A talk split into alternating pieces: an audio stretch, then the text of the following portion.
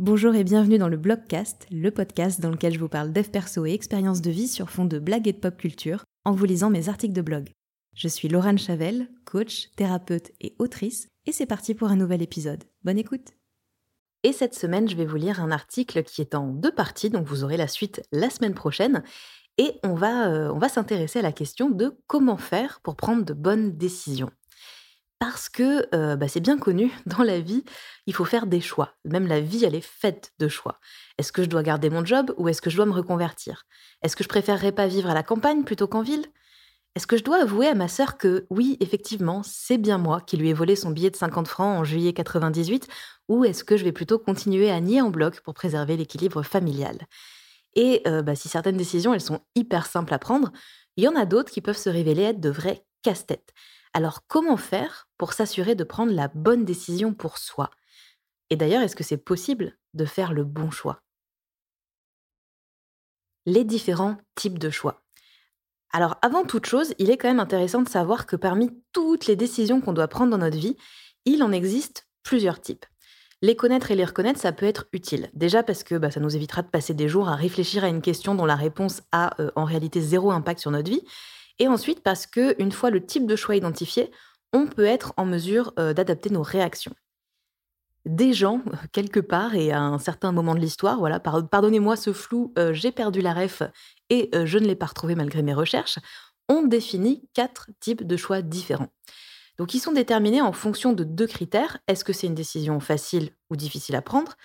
Est-ce que ma décision elle a un impact faible ou au contraire un impact important sur ma vie?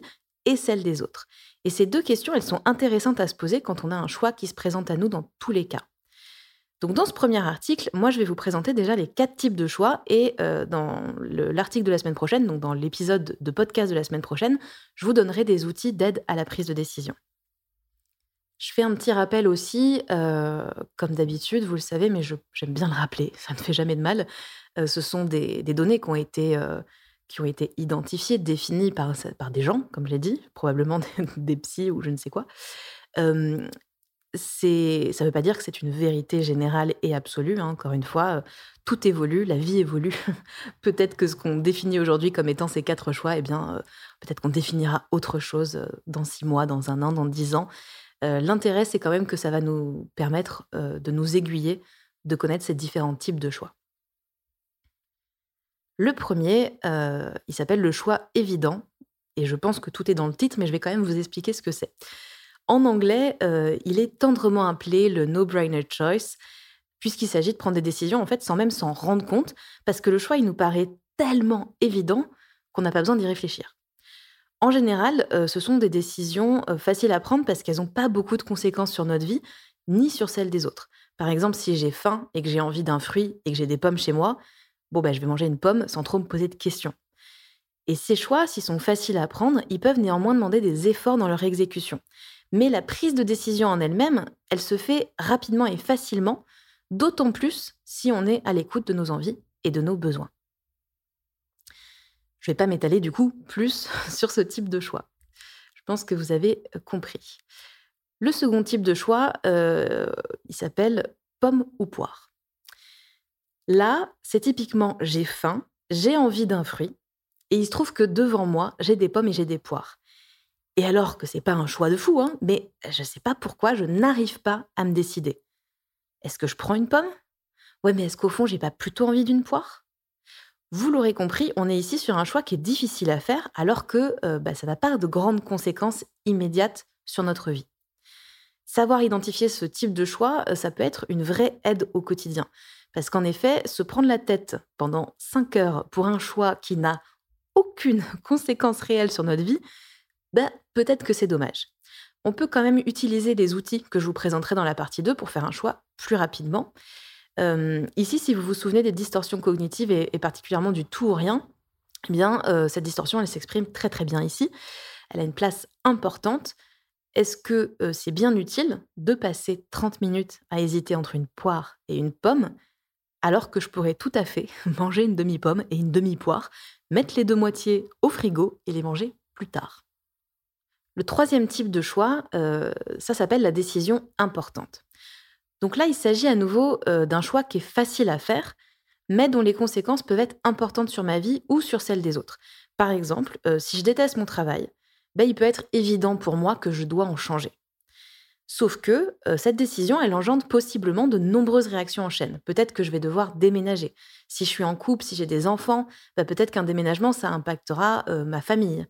Peut-être qu'accepter le job de mes rêves, ça implique une baisse de revenus alors que j'ai beaucoup de charges à payer tous les mois.